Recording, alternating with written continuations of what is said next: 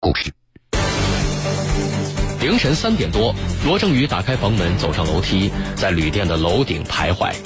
四点二十三分，他返回房间，在手机的便签上写下了遗言。第二次，他又爬上了楼顶。五点整，再次返回房间。之后，罗正宇第三次爬上楼顶，没有再走下来。二零一八年一月二十九号早上七点多，旅店工作人员看见罗正宇悬挂在阁楼外的房梁上，脖子上套着一根白色的登山绳，已经没有了呼吸。江苏新闻广播，南京地区 FM 九三七，苏南地区 FM 九五三，铁坤马上讲述。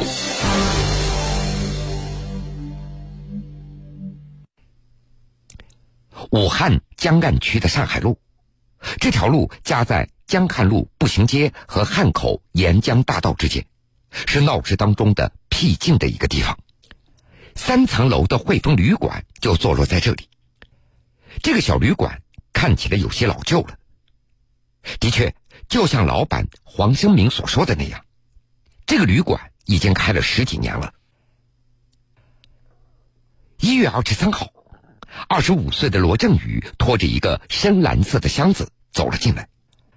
店老板黄生明看了他几眼，就是一个很平常的小伙子，身高大概一米七，神情举止也没什么异常。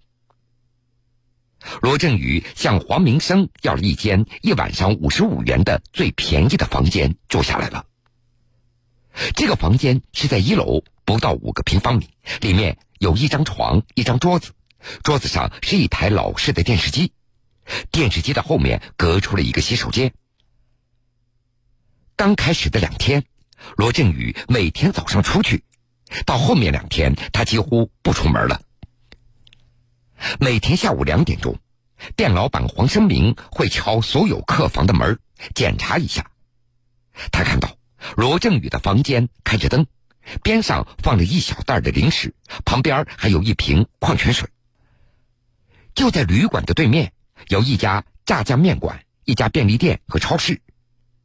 罗振宇经常逛这些地方，有时会消费几块、几十块，有时消费会一百多，那都是电子支付。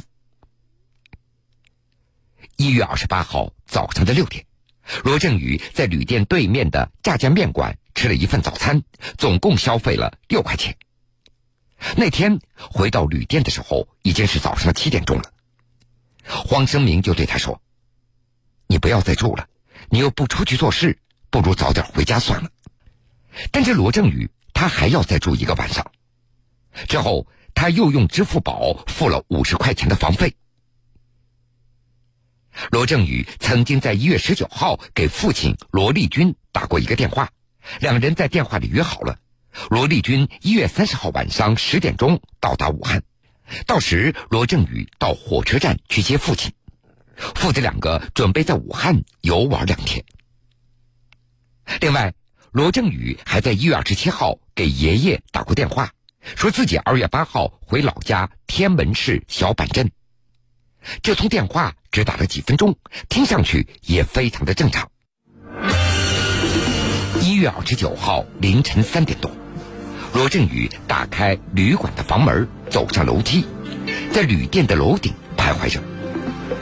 四点二十三分，他返回到房间，在手机便签上写下了遗言：“我去死了，自杀的，在武汉玩了一年，什么事儿都没做，没什么遗产留下来，借了一屁股债，不会还掉了。我太幼稚了，大人和我说的都是对的。”可惜我明白的太晚了，都是我自己的错，对不起。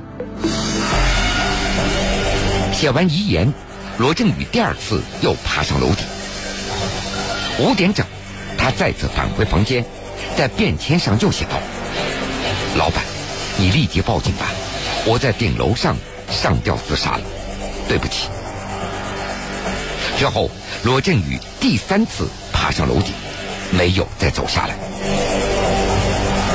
二零一八年一月二十九号早上七点钟左右，旅店的工作人员到阁楼收被单，看到罗振宇悬挂在阁楼外的房梁上，脖子上套着一根白色的登山绳子已经没有了呼吸。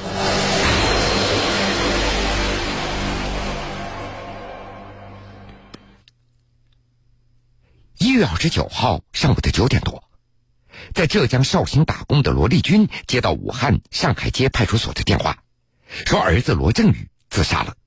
这一天是这一对父子约定见面的前一天。刚开始，罗丽君她怎么都不相信，以为是个诈骗的电话，但是她又担心儿子真的出事儿了。她想到住武汉上海路附近的儿子高中的同学刘文峰。罗丽君立即给刘文峰打了一个电话，拜托他到上海街派出所看一看。那天是礼拜一，地上还有很多积雪。刘文峰走了十几分钟，到了辖区派出所。一位民警叫他上二楼的刑侦科。刘文峰当时还想：难道罗振宇一年没有见，他去搞传销被抓了吗？两人上次见面，那还是在一年前。去年二月份的一天，罗振宇从浙江杭州回到武汉，把他带回来的行李放在了刘文峰所租住的房子里。那个时候，罗振宇已经从杭州的原单位辞职了，打算在武汉转行学计算机软件开发。他的行李一直到现在都存放在刘文峰的出租房里。里面有被子、衣服和一本地铁工程施工技术的书籍。在派出所，民警翻出几张照片，照片里的罗振宇悬挂在房梁上。刘文峰瞬间就吓呆了。旅店老板黄生明检查罗振宇的手机的时候，发现他的支付宝余额只剩下了七毛一分钱。自杀的时候，罗振宇穿着一件酱色的棉袄，破破烂烂。他的蓝色背包里只剩下一块钱和一颗大白兔奶糖。当天上午的九点钟，派出所民警和法医赶过来做完尸检，才把罗振宇的遗体放了下来。两天以后，武汉江岸区警方通过当地媒体发布消息：罗振宇系自杀身亡。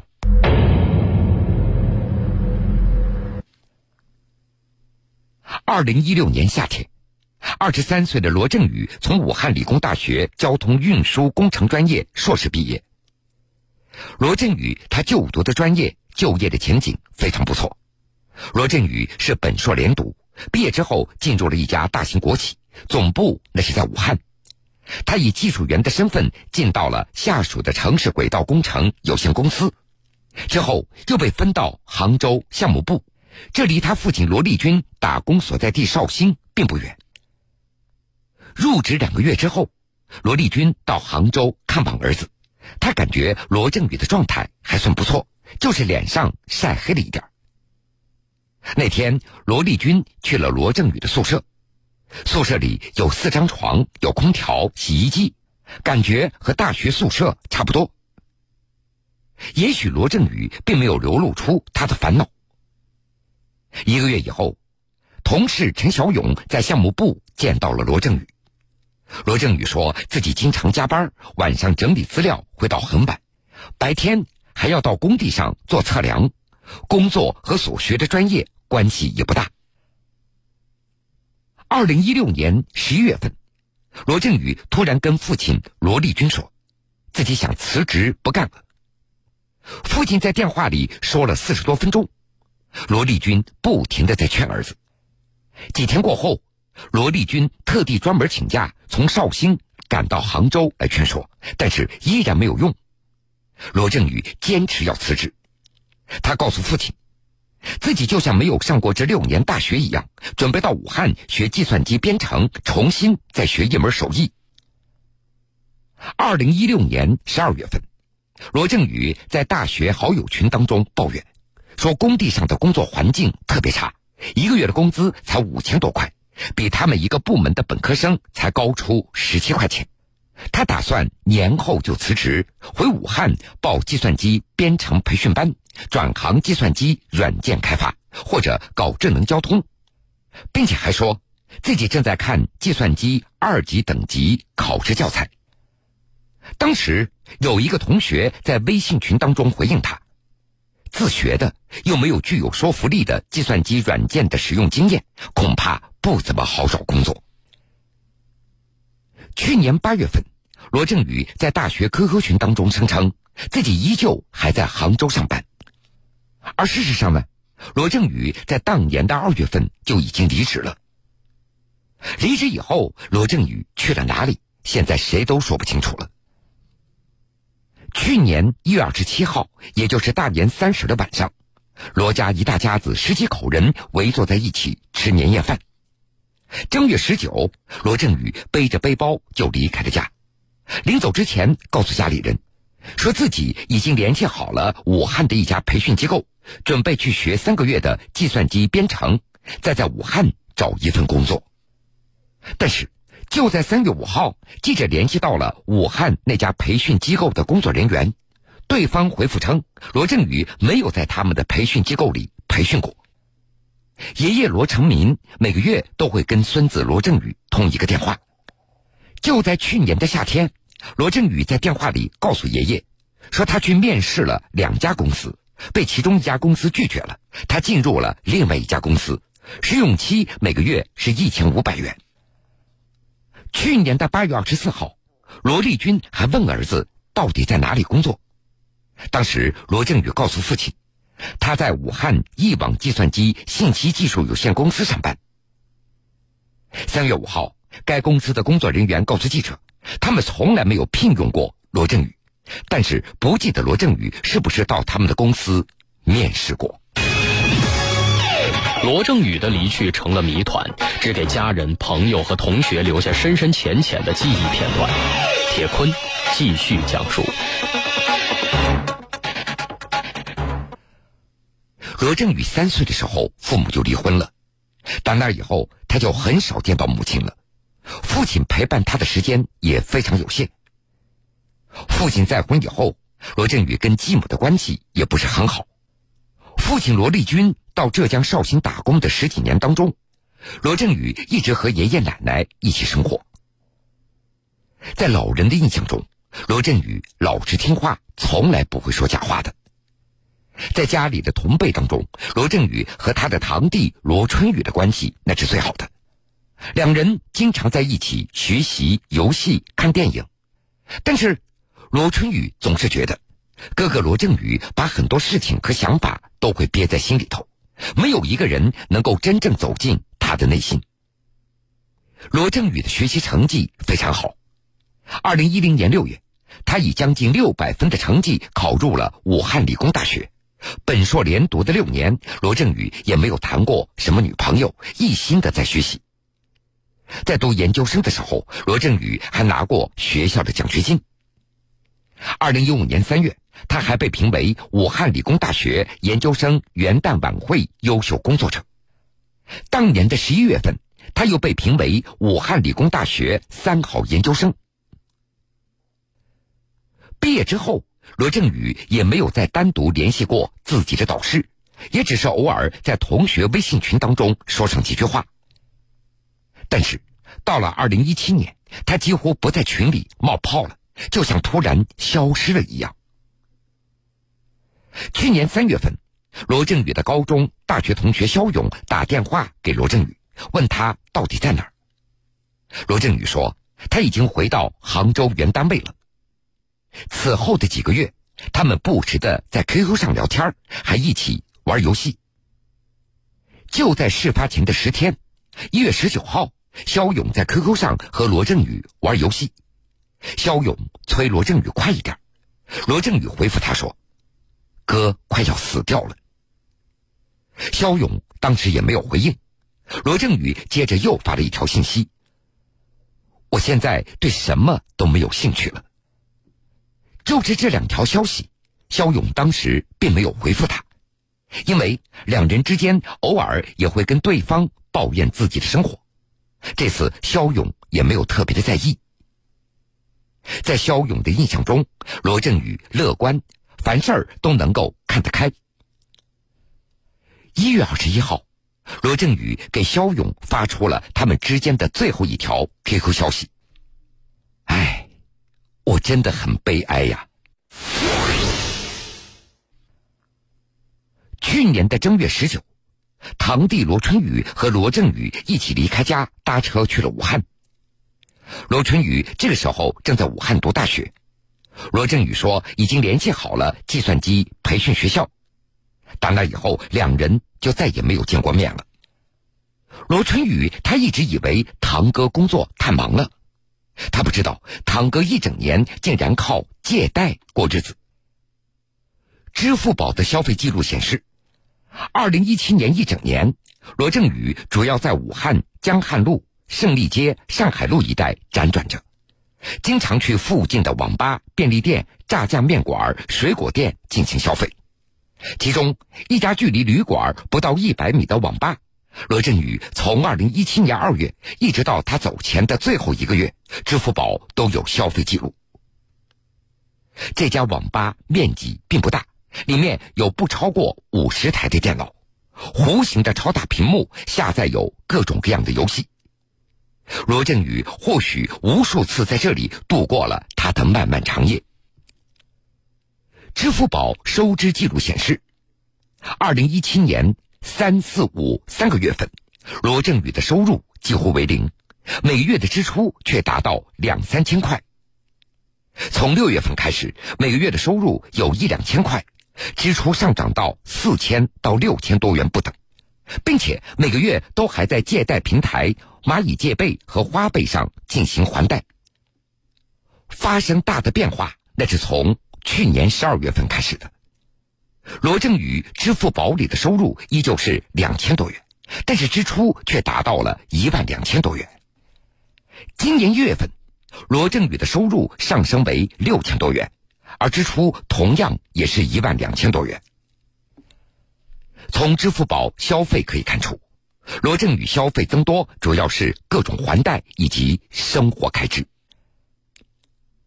在罗振宇的手机里有十三个网贷 APP。根据此前媒体的报道，这十三个网贷 APP 里有五万多元的分期欠款。大都是二零一七年十二月和二零一八年一月所欠下来的。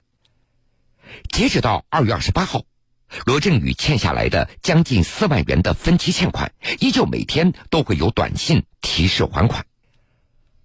除此之外，罗振宇还通过微信和 QQ 进行借款。一个名叫“天域金融”的 QQ 账号曾经跟罗振宇聊天，声称五千元起步。七千元到手五千元，七天还七千元，日利率达到百分之二百八十五。而另外一个叫做“盛世钱庄”的账号也声称，三千元到手两千一百元，七天期限，押金一千元。去年十二月十六号，罗振宇在微信上跟一个匿名用户在聊天对方建议他办一张信用卡，罗振宇回复。我还是不办信用卡吧，我不想让朋友知道我借钱了。去年十二月二十一号，罗振宇在微信跟前同事黄小兵在聊天，对方就问他在做什么工作。罗振宇说自己在武汉搞计算机。事后大家回想，或许罗振宇一直在武汉流浪着，他根本就没有上过班，没有人知道。他是如何度过这孤寂又绝望的一年？天域金融曾经在 QQ 上联系了罗振宇，但是没有得到回复。之后，天域金融借贷平台又连续发送了多条带有威胁性的信息：“小伙子，你可以啊，硕士，就这样吗？读书读成这样，你等着上门吧。”一月三十一号，一个名为……清收客服安主管的微信账号向罗振宇接连发出了问号，之后不断发送信息：“等着吧，大年三十儿群发你。”二月二号，这个账号接着发送信息：“我就是对你太好了，年前没有给我清账的，我能让你过好年，我就跟你的姓。”而这个时候，罗振宇已经过世了四天。父亲罗立军还记得，儿子走后的第二天，他在儿子的朋友圈当中发了一张儿子去世的照片，之后依旧不时的接到催账的电话。罗振宇的家那是在天门市小板镇金科村一栋两层的白色楼房。从天门市到这里不到十公里的路。罗振宇的家非常简陋，堂屋里有一张黑色的桌子和八张凳子。二楼那是罗振宇睡觉的房间，里面的摆设非常少。父亲罗立军说，他很早以前就意识到了儿子交织在亲人的关心和恩怨之中，家庭对儿子的影响是很大的。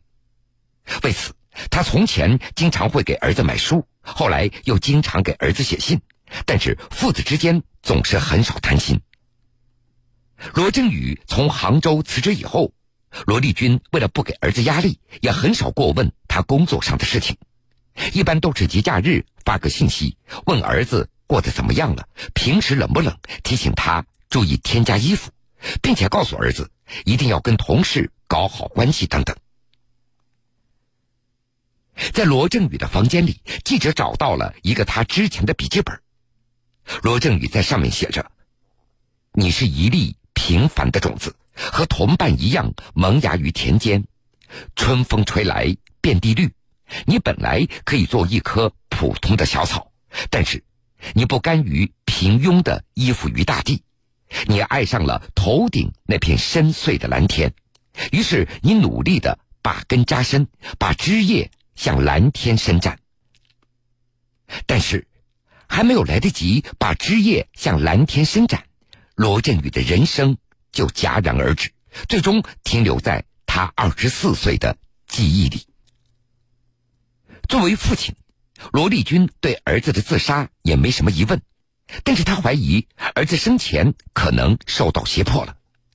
他向警方申请调查相关的情况，目前暂时没有进一步的消息。就在罗振宇自杀的前几天，他还接到过很多外地的陌生电话。记者联系这些号码已经无法打通了，或者无人接听。三月五号，罗立军再次来到上海路，在儿子曾经待过的地方，他来回走了三四遍。